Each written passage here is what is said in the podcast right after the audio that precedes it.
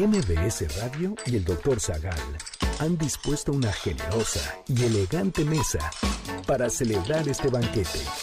¡Pasen! Y sean bienvenidos a degustar los manjares de este menú, especialmente seleccionado para los paladares más exigentes. Esperamos que esta experiencia cultural les deje buen sabor de boca, aquí en MBS 102.5.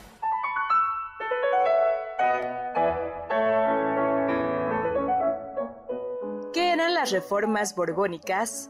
¿Qué estatuto político tenía Nueva España? ¿Quién fue Miguel Hidalgo? ¿Cómo se justificaba la independencia de México? ¿En qué pueblo tomó Hidalgo el estandarte de la Virgen de Guadalupe? ¿Cuánto duró el proceso de independencia? Hoy hablaremos de los últimos años de Nueva España, conspiración de Querétaro, el grito de Dolores, la toma de la Alhóndiga de Granaditas, las patriotas marianas sentimientos de la nación y más sobre la independencia de México.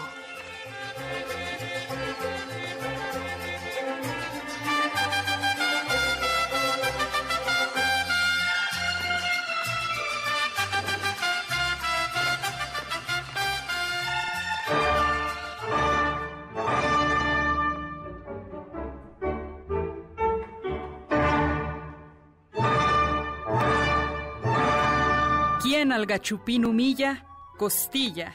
Quien al pobre defiende, allende. Quien su libertad clama, aldama.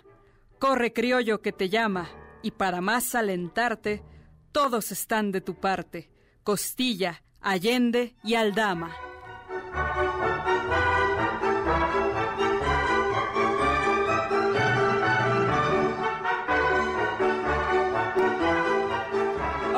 Del banquete, bienvenidos a El banquete del doctor Zagal.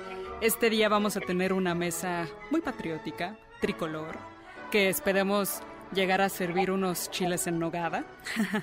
Yo soy Carla Aguilar y están conmigo Eduardo Rivadeneira y por supuesto el ahora virrey, el doctor Héctor Zagal. Hola, hola queridísima Carla, ¿cómo estás? Elegante y distinguida como siempre ya como decíamos, yo creo que ya va a ser el banquete del doctor Zagal y Carla Aguilar, ¿no? Porque ya, muy bien, pues bienvenidos amigos y amigas. Y por supuesto tenemos, como hemos dicho, tras duras negociaciones con su manager, tenemos finalmente o de nueva cuenta a Eduardo Rivadeneira. ¿Cómo estás, Eduardo Rivadeneira? Muy bien, doctor. Pues aquí escuchando que aún tras esas duras negociaciones, el banquete todavía no va a llevar mi nombre, pero el de Carla sí. Bueno, sí, pero es que tú, tú, eh, tú, simplemente pediste dinero y no fama. Tu manager, mi querido Lalo, lo que pidió es dinero, no fama. Carla pidió fama, pero no dinero. Carla sabe lo importante que es la fama, es más importante que el dinero. No, Oye, que la, la, fama da poder. No, pero el dinero también da fama. El dinero da, da fama. Oiga, doctor, ¿qué cree yo? Yo acabo de comerme un chile en nogada. ¿En serio? Ah, oye, pues temo decepcionarnos, pero la leyenda de los chiles, la, esto de que los chiles en nogada fueron hechos para Agustín de Iturbide, parece que es simplemente una bonita leyenda. Mm. Y que en realidad es la primera el primer documento donde ya aparece la receta de los chiles en nogada es de los años 30 del siglo XIX. En el libro El cocinero mexicano aparecen los chiles en nogada, por cierto, capeados. Pero Mm. yo no he encontrado todavía documentación previa al, al cocinero mexicano de la existencia de los chiles en nogada, pero no importa. A mí me gusta mucho esa leyenda y me quedo con la leyenda de los chiles en nogada. ¿Qué vas a comer el 15 de septiembre, mi querido Lalo? Pozole y, eh, y yo creo que algunos antojitos como quesadillitas y así. ¿Usted, doctor? Yo voy a comer hot dogs y hamburguesas. No, como creen? como creen? Voy a comer... No, yo voy a comer caldo tlalpeño, cochinita pibil y una tinga poblana. Qué rico, qué rico. Qué rico, doctor. Voy a, voy a ser indiscreto y voy a preguntar, ¿mañana va a comer chiles en nogada sí o no? No, mañana ya comí. Fíjate que me invitaron, he comido todo septiembre chiles en nogada, porque algunos amigos me han enviado, mis amigos del Cristal, mi amigo eh, Bernardo Archer y su familia me mandaron unos chiles y Mónica Valdés unos chiles en nogada deliciosos, con lo cual mi dosis de chiles en nogada septembrina ya está prácticamente a su límite, ¿no? Me encantan, pero pues ahora voy a preferir comer algo mm, otro tipo de antojitos. lo, voy a echar la cabeza con su audiencia. No, no, no, no, le voy a decir, le voy a contar a todos que según mi esposa y yo, los chiles en hogada mejor preparados de México se comen en la casa del doctor Sagal. Pues, como dicen, la verdad es que sí. Mi madre prepara unos extraordinarios chiles en hogada con mucho, mucha antelación, prueba, prepara la nuez, le pone su jerecillo, su queso de cabra, no, son deliciosos. Ay, qué ricos. Pero pues mañana como no salimos a comprar la, la nuez de Castilla porque la compramos con instalación, pero la verdad es que preferimos estar más bien resguardados, pues hemos comido de otros restaurantes, de otros lugares. ¿Y tú, Carla? Yo voy a comer un pozole muy especial, doctor, y creo que también tinga. Y claro, con sus tostaditas con crema y queso. Híjole, es mi más rico de, la tinga, las tostadas con crema. En mi casa la tinga la hacen realmente a la poblana y le ponen trocitos de chorizo. Y guau. Qué, rico, doctor. Pues bueno, vamos a hacer un programa de comida del 15 de septiembre si quieren, ¿eh? sí, ¿verdad? bueno, vamos a hablar del movimiento de independencia y si quieren para tener como un esquema de lo que vamos a decir, le podríamos decir que el movimiento de independencia, que es un movimiento muy, muy largo, eh, se calcula que llegaron a morir en torno a los al movimiento de independencia, entre las hambrunas, las pestes eh, y las muertes directamente de este movimiento, que costó algo así como 800 mil muertes, ¿no? Wow. Ah, o sea, fue muy, muy, muy larga, muy cruenta, de 1810 a 1821. Y una joyita, nada más para que no se nos olvide, José María Morelos y Pavón le escribió al presidente de Estados Unidos, Madison, pidiéndole que reconociera la lucha insurgente. Y este presidente de Estados Unidos, Madison, no solo no reconoce la lucha de los insurgentes, sino que además prohíbe que en Estados Unidos haya alistamientos para de, personas que quieran ir a combatir a México y cualquier tipo de compra o de negocio que pueda favorecer a los insurgentes mexicanos. ¿Se lo sabían? No, doctor, no lo sabía. No tenía ni idea, la verdad. Sí, así, así es. Pero bueno, vamos a, a decir que yo creo que son cuatro etapas las de este movimiento el inicio de 1810 a 1811, que culmina con la ejecución de Allende, Aldama y, Miguel Hidalgo. Luego viene un periodo de consolidación, donde sin duda el alma del movimiento es Morelos, pero también López Rayón, que va de 1811 a 1815, donde es fundamental eh, la tarea jurídica mm, que se lleva a cabo y donde por primera vez ya se tiene muy claro, hay una constitución y se tiene muy claro que debe de haber verdaderamente una independencia. Después viene un momento muy largo de resistencia en 1815 a 1820, en donde por momentos parece que el movimiento está ya casi derrotado. ¿no? Y eh, el virrey en este momento es Apodaca, que junto con eh, movimientos astutos del ejército realista, pero también con una política benévola de indultos, el virrey Apodaca, consiste en reducir el, movimiento insurgente a una guerrilla. Yo creo que las figuras más emblemáticas, una no porque fuese muy importante, pero sí simbólica, es el español Francisco Javier Mina, que viene a combatir del lado mexicano y cuyo apoyo es muy efímero porque muy pronto lo ejecutan, pero las otras dos figuras señeras de la resistencia son Vicente Guerrero en el sur y Guadalupe Victoria, quien después sería el primer presidente de México.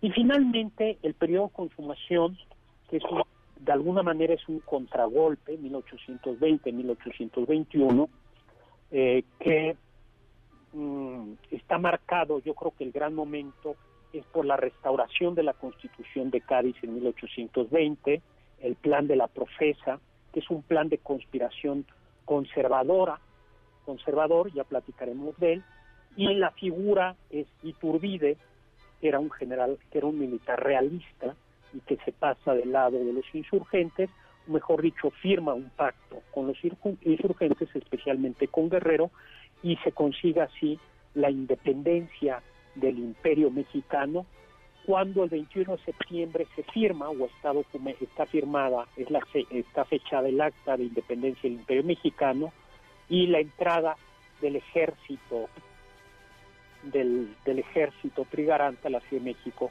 el 27 de septiembre de 1821. Yo creo que esto es como el, el, el panorama, es una guerra muy, muy, muy, muy larga y que además coincide con otros movimientos de independencia. Y puesta la carta, puesta la, ya que hablamos de, la, de lo que vamos a comer, pues entremos cuanto antes. ¿Por dónde le entramos al tema? Por el, por el, por el entremés, doctor, por lo primero que va, que es, ¿por qué, por qué pasó todo esto? Bueno, yo creo que lo primero que hay que decir es que hay antecedentes. Fue, ah, hubo una paulatina conciencia eh, de la identidad, vamos a decirlo así, entre comillas, nacional, de la identidad de la Nueva España, que comienza desde el siglo XVII, una identidad sobre todo criolla.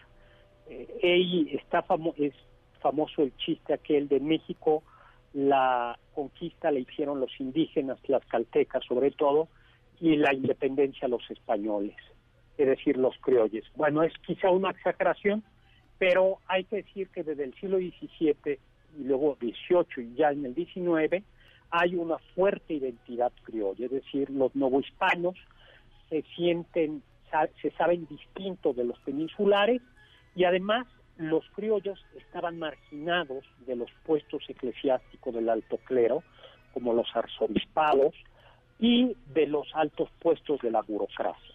Eso crea una, una gran molestia. Por otro lado, estaban los tributos, las castas.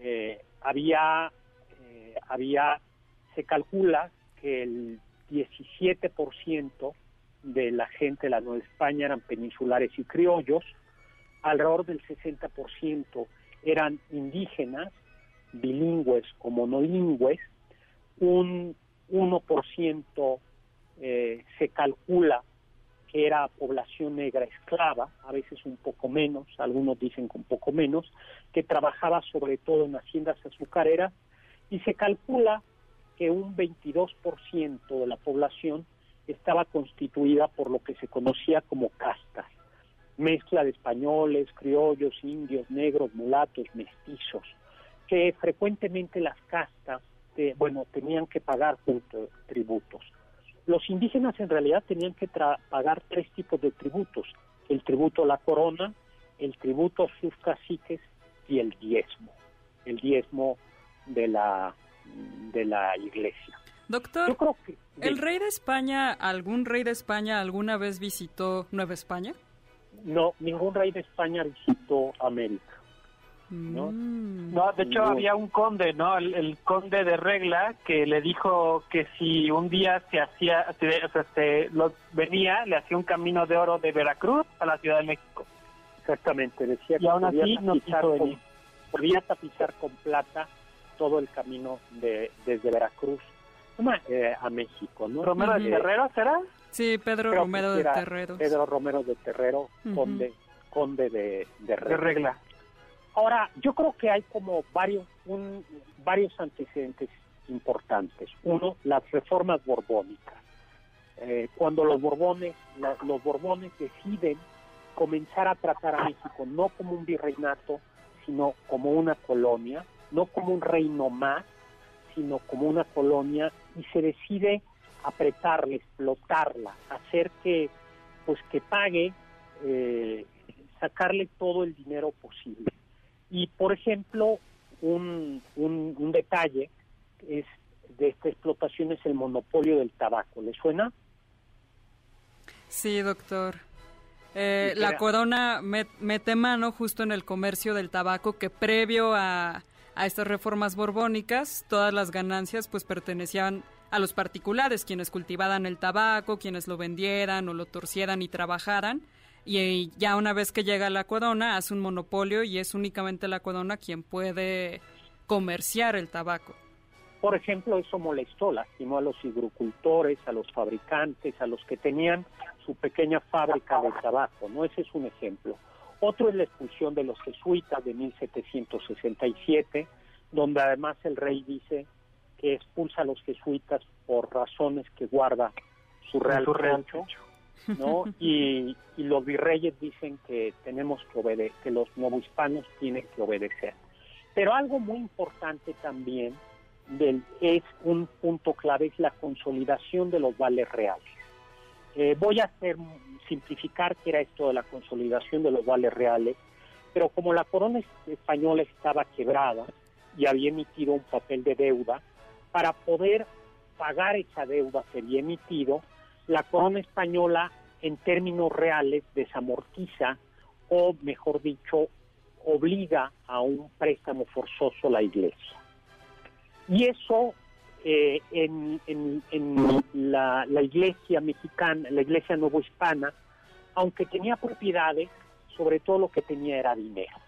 Y ese dinero lo utilizaba, lo prestaba en condiciones más o menos eh, amables, más o menos amigables, a mineros y agricultores. Pero entonces lo que hace el gobierno, la corona española, es se queda con el capital de la iglesia y le dice ahora a los deudores, tú le debías dinero a la iglesia, ahora me lo debes a mí y me tienes que pagar ya y de golpe. Y eso deja por un lado sin préstamos, sin crédito a los agricultores y a los mineros y por otro lado cambia, pues es como en el antes del Fobaproa, ¿se acuerdan en la, en la crisis de Sevilla que de repente cambiaron las condiciones, eh, subieron los intereses de las deudas y quebró la población? Es algo parecido, subrayo, no igual, pero algo parecido. Doctor, Personas como Miguel Hidalgo. Doctor Eduardo, tenemos que ir rápidamente a un corte, pero regresamos para seguir hablando de la independencia de México. Bien.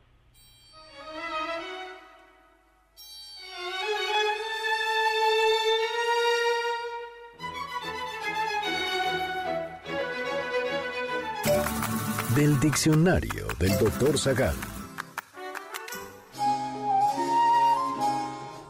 En la Constitución de Cádiz de 1812, el término América Septentrional se refiere a Nueva España con la Nueva Galicia y Península de Yucatán, Guatemala, provincias internas de Oriente, provincias internas de Occidente, Isla de Cuba con las dos Floridas, la parte española de la isla de Santo Domingo y la isla de Puerto Rico con las demás adyacentes a estas y al continente en uno y otro mar.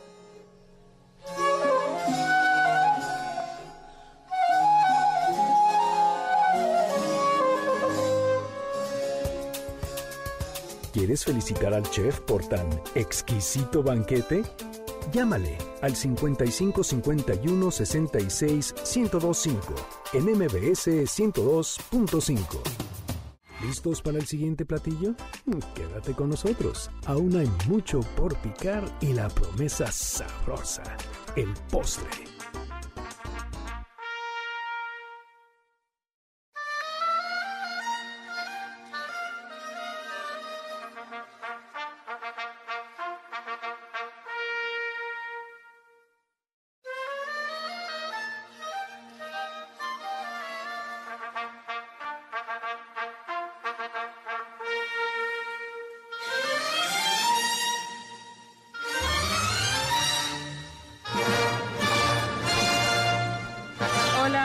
Del banquete, ya regresamos a esta mesa tricolor. Estamos hablando de la independencia de México.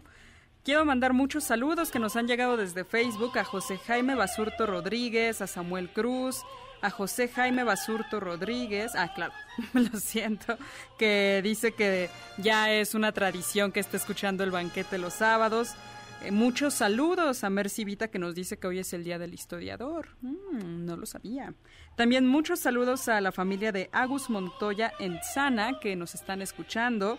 Y un saludo muy especial a Humberto Martínez de Hermosillo, Sonora, que cada que puede nos escucha en vivo o también vía podcast. Muchísimos saludos.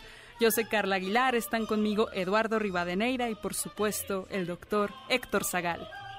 Hola Carlita, hola Eduardo, pues saludos hasta Hermosillo, Sonora, y saludos también a José Ramón Prieto que nos está escuchando hoy, que estamos hablando de la independencia, y por supuesto al querido Mario Urbina, eh, que dice que los primeros países en reconocer la independencia en México fueron Chile, Perú, Colombia, Estados Unidos e Inglaterra. Pues un, un súper saludo. Y luego también un saludo a Miguel Ángel, que nos está eh, escuchando. Ahora, ¿qué es lo que detona el gran detonador de la independencia? De, ¿Qué es lo que pasó? Pues, pues eh, vayamos a 1808 y llegan a Nueva España noticias de que Carlos IV abdicó a favor de su hijo Fernando VII y luego Napoleón Bonaparte eh, había conseguido, había llevado a Fernando VII y a la familia real a Bayona, en la frontera con, con Francia, y ahí Napoleón Bonaparte, que ya había invadido España, o estaba invadiendo España, consigue que Fernando VII, eh, rey de España, le ceda la corona a su hermano José Bonaparte, alia Pepe Botella. Pepe Botella. ¿Por qué Botella, doctor? Porque le gustaba la corona. no, exactamente, sí. Eh, bueno, no solo la corona, eh, la corona, en mi época había un ron que se llamaba Ron Castillo, ¿no? Yo no sé si todo exista. No, ya no. Le gustaba la corona y el castillo. Bueno, pues que, voy, a doctor. Es que es interesante cómo en la época a la gente que le gustaba la bebida se le solía se le solía podar botella, ¿no? Otro ejemplo de esos era Botticelli, que era Botticelli por su hermano, que era el botella. Botticelli es botellita, en la traducción está en español es botellita, pero el, el apodo lo tiene porque a su hermano, que, su hermano que era el botella, le decía, le apodaban así. Oye, pues ¿Qué tal? Ahí viene el botellas y ahí viene el botellita. La botellita. pues, y eso llega a, aquí a México, eh, a, esta idea. Entonces el virrey eh, y lo que va a plantear, y, va a llegar a otros virreinatos, esa noticia, va a llegar al virreinato del Río de la Plata, hoy Argentina, al virreinato del Perú, al virreinato de la Nueva Granada, eh, a la Capitanía General de Chile. Y la gran pregunta es, si no hay rey legítimo, porque José Bonaparte no era el rey legítimo, ¿a quién obedecemos? Y entonces, al menos en México, el ayuntamiento de la Ciudad de México lo que dice, cuando el virrey Iturriaga, Iturrigaray reúne a los funcionarios o a la alta sociedad no hispana, el ayuntamiento dice, pues regresa al no haber al no haber rey, la autoridad regresa al pueblo, es decir, sobre todo a través de los de los ayuntamientos.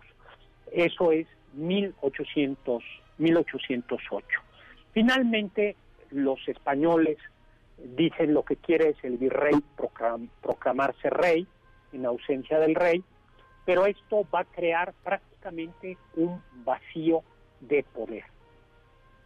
En 1809 hay otra conspiración muy importante en Valladolid, donde está entre otros García, García Obeso y Michelena, más o menos con la misma idea, con lo que se dice es, eh, tenemos que el, el, pueblo, la, al no haber rey legítimo en España, la soberanía regresa al pueblo.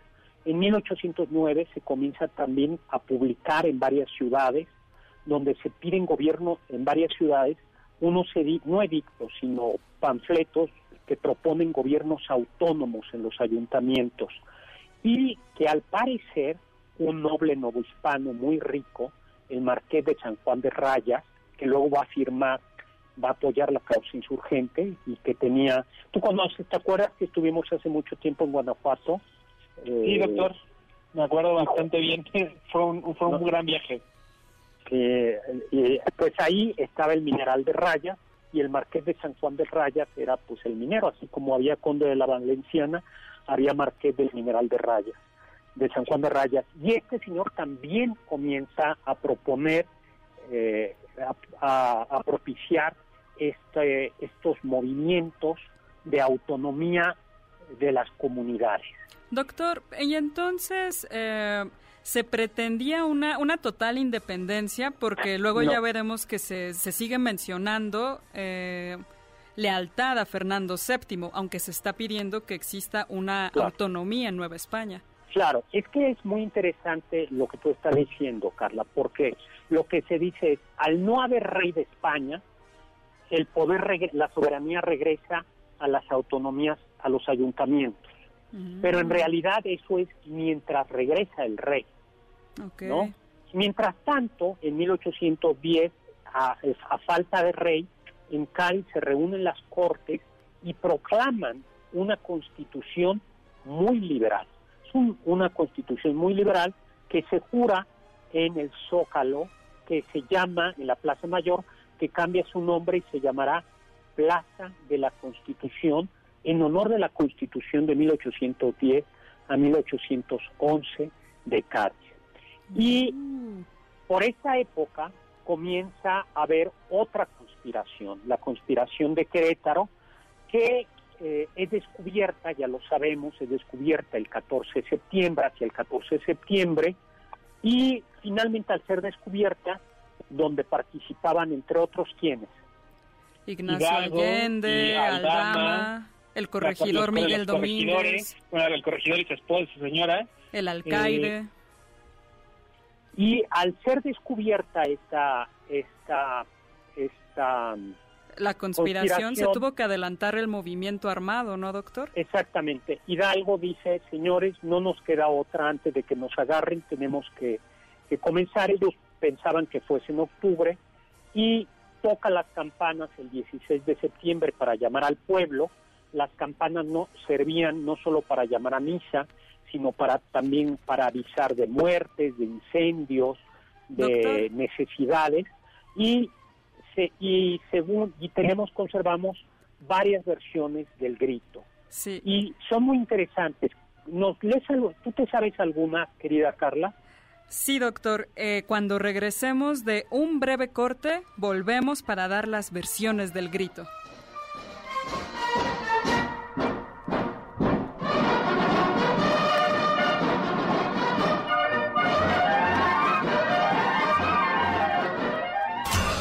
Los sabios dicen. Los iniciadores de las grandes causas nunca las ven terminadas. Miguel Hidalgo y Costilla.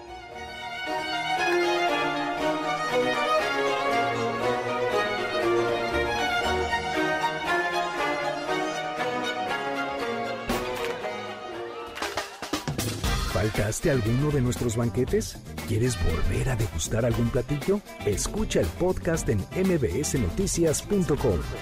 MBS 102.5. Himalaya. ¿Tienen algún comentario?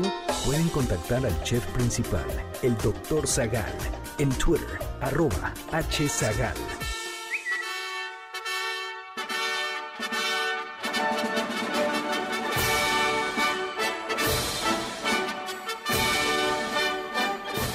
Amigos del banquete, ya regresamos a este banquete de independencia de México. Le mandamos muchos saludos a Aida Rosas y a su amiga Aurora Alonso, que están escuchando el banquete.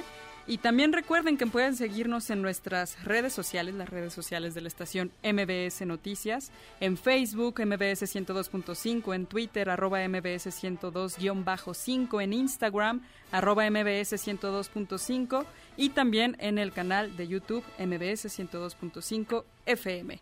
Yo soy Carla Aguilar y están conmigo Eduardo Rivadeneira y el doctor Héctor Zagal. Hola, de regreso aquí, pues con un saludo muy cariñoso para Rosa María Montaño, que nos dice que acaba de comer un chile en nogada capeado. Lalo, ¿a ti te gusta capeado o sin capear? No, sin capear, doctor. Yo, yo sugiero que la receta original seguramente era sin capear y luego los poblanos le pusieron huevo. Sí. Luego tenemos a Azrael que nos dice, pero, perdón, tenemos que pasar ya rápidamente el aperitivo al plato fuerte, Lalo, eh, perdón, eh, pero un, mensaje a Rael nos dice que no fue la invasión napoleónica que iba hacia Portugal, pero eh, que decidió pasar por España, exactamente. Portugal no había querido apoyar el bloqueo continental contra Inglaterra y entonces Napoleón dijo, déjame pasar, eh, rey de España, el rey de España lo dejó pasar y ya pues estado, ya estando el ejército francés en España, eh, hubo estos movimientos, estas intrigas que terminaron en lo que sería, pues yo creo que prácticamente un, eh, un golpe de Estado, ¿no? Prácticamente un golpe de, de Estado, ¿no? Luego dice Arturo Memo, ¿por qué cambia el significado de criollo? Para algunos países es la mezcla de lo negro, español y hasta francés. En América ya nosotros nos enseñaron que es los españoles nacidos en América. Así se clasificaban las castas en la Nueva España. Esa clasificación es una clasificación más o menos oficial y así venían, se conservan los cuadros de castas. Y decía, criollo es hijo de españoles, nació en México, mestizo español, e indígena, eh, se decía en aquella época indio. Es, esa es la clasificación de la casta que de las castas que estuvo vigente, ¿no? Y eh, Miguel Altamirano que nos eh, manda también saludos, Miguel Altamirano que nos escucha cada sábado. Pues un saludazo, mi querido gracias, Miguel. Saludos. Y habíamos, vamos a tener que ir a la velocidad de la luz para llegar a 1821. ¿Cómo fueron los gritos?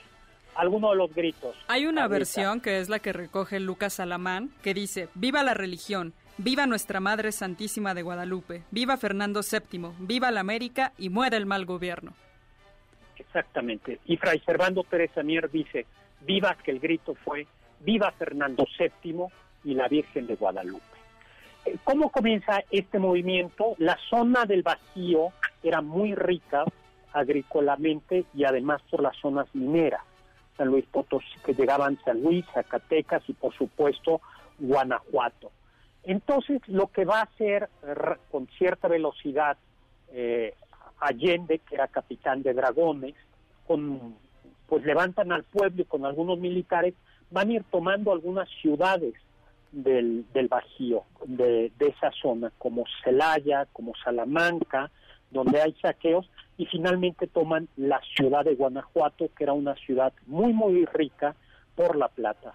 No vamos a hablar ya de la toma de la Lóndiga de Granaditas porque no nos va a dar tiempo, pero hay que decir que fue sangrienta esa toma y que ya desde ese momento comienza a haber un malestar entre Allende e Hidalgo. Allende le dice hemos crecido demasiado, eh, las tropas son indisciplinadas porque no todos, no son ejércitos regulares, no son campesinos, eh, indígenas, y frecuentemente hay saqueos, hay asesinatos y no se están respetando, ¿no? Y eso, eso molesta a Allende.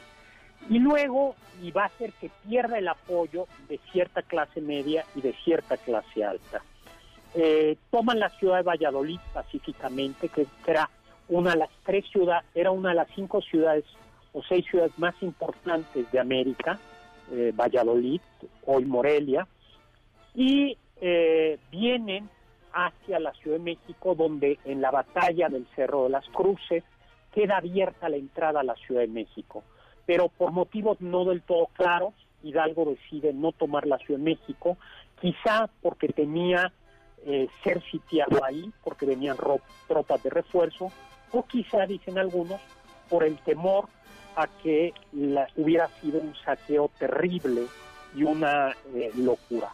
El hecho es que después de retirarse, Calleja, un militar español, que luego llegará a ser virrey, va a ir derrotando paulatinamente a Hidalgo, Allende, eh, Aldama, Abasolo, eh, y eh, pasan por Guadalajara, donde es muy importante, Hidalgo, proclama la abolición de la esclavitud, eso es muy bonito, aunque no había todavía un concepto claro de la independencia, hay una abolición de la esclavitud. Eso es muy, muy, muy importante. En Guadalajara y luego, tras una serie de derrotas, le quitan a Hidalgo el poder y huyen rumbo, eh, van rumbo al norte, querían, van por Chihuahua, querían llegar a Texas, que era todavía Nueva España, para poder huir quizá a Estados Unidos o en Texas o, o ya desde Texas preparar la resistencia.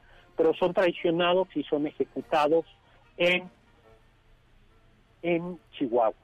Pero viene justo el segundo momento donde aparece un sacerdote, eso es bien interesante, toda la, toda la guerra de independencia está hecha por sacerdotes, ¿no?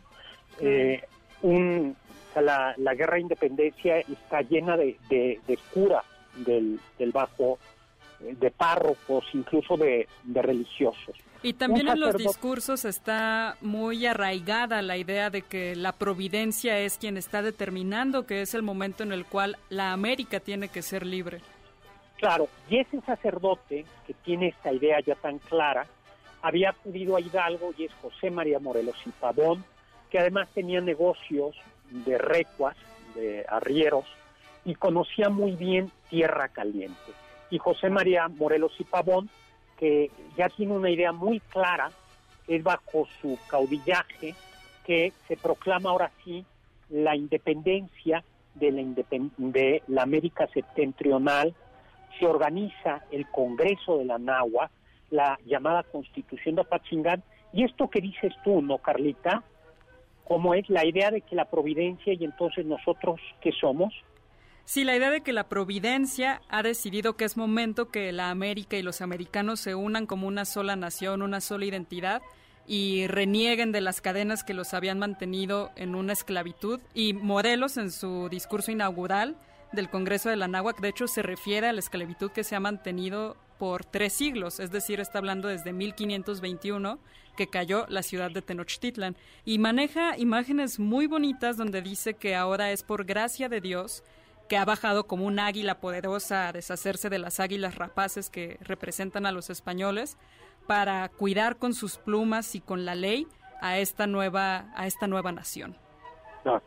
Ya hay dos fechas claves aquí. El 6 de noviembre de 1813 que se proclama la independencia, ahora sí, y el 15 de junio de 1814 el Congreso de la Nahua termina de redactar el decreto constitucional para la libertad de la ah, América mexicana. Pero sabemos que lamentablemente Morelos es ejecutado, no cae, es ejecutado y es, traicionado, ¿no, doctor? Porque, o sea, eh, hay que decirlo porque hay que pensar también que la parte, eh, o sea, el periodo de Morelos es el periodo más exitoso del movimiento independentista y eh, prácticamente, o sea, tenía muy controlado al enemigo, eh, tenía mucho control sobre las tropas, a diferencia del periodo de Hidalgo y de Allende, donde había donde había mucho mucho caos. Eh, el generalísimo, como le dicen, lo tenía muy, o sea, lo, tenía muy ordenado y creo que era un, fue un periodo muy importante donde además era un, era un luchador aguerrido, ¿no? Ganaba las, las batallas, tenía muy bien controlado a, al ejército. O sea, a mí me parece que era un periodo estupendo de la, de la independencia. Y además era un estadista. Doctor Eduardo, tenemos que ir a un corte, pero ya regresamos para seguir hablando de la independencia de México.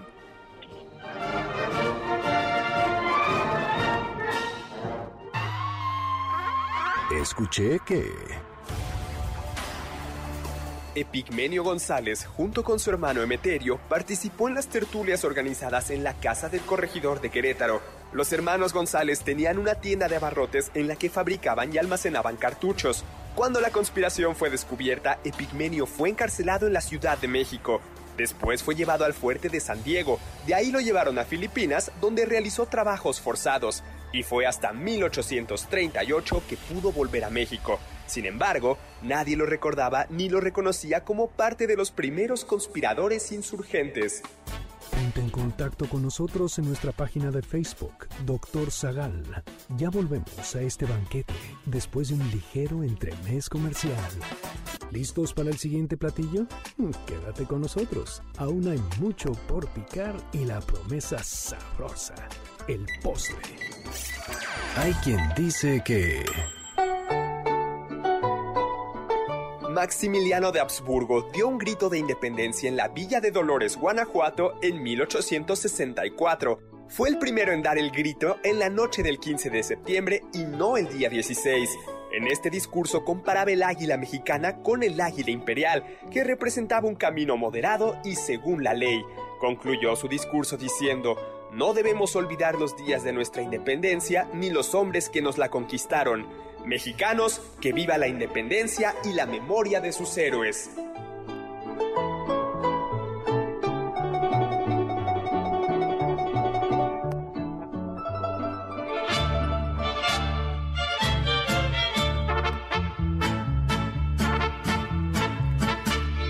Amigos del banquete, ya regresamos a El banquete del doctor Zagal. Estamos hablando de la independencia de México. Yo soy Carla Aguilar, están conmigo Eduardo Rivadeneira y por supuesto el doctor Héctor Zagal. Hola amigos, hola amigas, un saludo Meni que nos está escuchando desde Ciudad Juárez, Chihuahua, como Muchos cada saludos. sábado. ¿Qué tal? Estamos en todo el país, no solo en todo el país, también en Estados Unidos y en otras partes del mundo mundial, como dicen por ahí. Bueno, y por supuesto, Juan Manuel nos está también escuchando y comparte con nosotros una pequeña monografía muy, muy simpática de la independencia. 22 de diciembre de 1815 en San Cristóbal Ecatepec, eh, en el Valle de México, en la Cuenca de México, es fusilado José María Morelos y Pavón. Desde 1816, como les decía, hasta 1820, va a ser un periodo en el que eh, el, este, en el que se va a ir reduciendo poco a poco el movimiento de el movimiento de independencia. Va a ser por un lado eh, primero Calleja, pero después eh, otros militares, entre ellos Agustín de Iturbide, quienes van a ir combatiendo a, a los insurgentes y eso junto con el desgaste natural y junto con la con una política de indultos, es decir, dejas las armas y te indultamos, hará que por momentos la independencia, el movimiento de insurgencia quede reducido sobre todo a guerrillas. Como ya les había dicho, un personaje muy interesante es el eh, nuestro amigo Vicente Guerrero y eh, Guadalupe Victoria. Vicente Guerrero, que conoce perfectamente la sierra de lo que hoy es el Estado Guerrero, pues no va a bajar la- las armas, pero hay que decir que el, movimiento insurgente estaba como reducido eh, casi al, al, al mínimo, ¿no?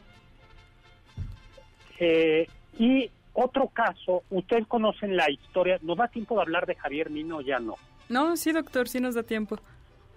Bueno, un caso interesante es el de Javier Mina. ¿Te suena a ti, Lalo? No, doctor.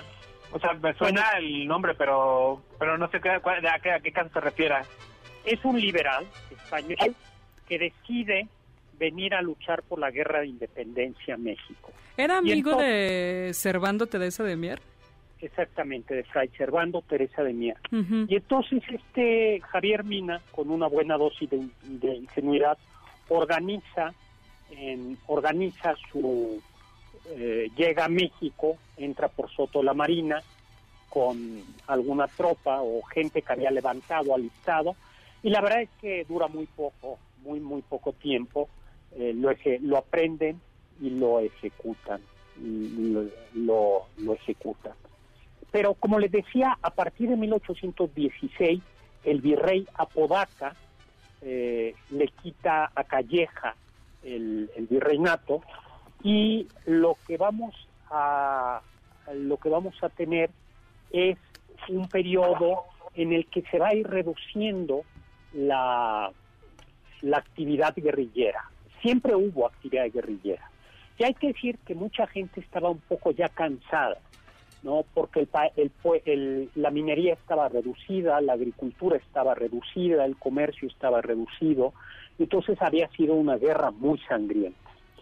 Pero eh, en el Inter, aquí les conté, le olvidé contarles algo, regresa Fernando VII y Fernando VII va a abolir la constitución eso de 1800 la, la constitución de Cádiz y da un golpe de timón no un golpe de timón eh, antiliberal y monárquico pero vuelve eh, vuelve a ver en 1820 vuelve a vuelve a regresar eh, vuelve a, a restaurarse a restaurarse por un, por un golpe contra Fernando VII la constitución liberal. ¿Y qué era lo que la constitución liberal quería? Pues en muy buena medida debilitar la fuerza de la iglesia, la fuerza de la iglesia. Entonces es muy curioso cuando llegan aquí a México, a la Nueva España, las noticias de que esa constitución liberal había sido nuevamente restaurada algunos clérigos y algunos, vamos a decirlo así, criollos y españoles que veían con malos ojos la, el, liberalismo, eh, frecuentemente, si no anticatólico, al menos que minaba la influencia de la Iglesia Católica, el liberalismo muy influido por los franceses, dicen esto es un peligro.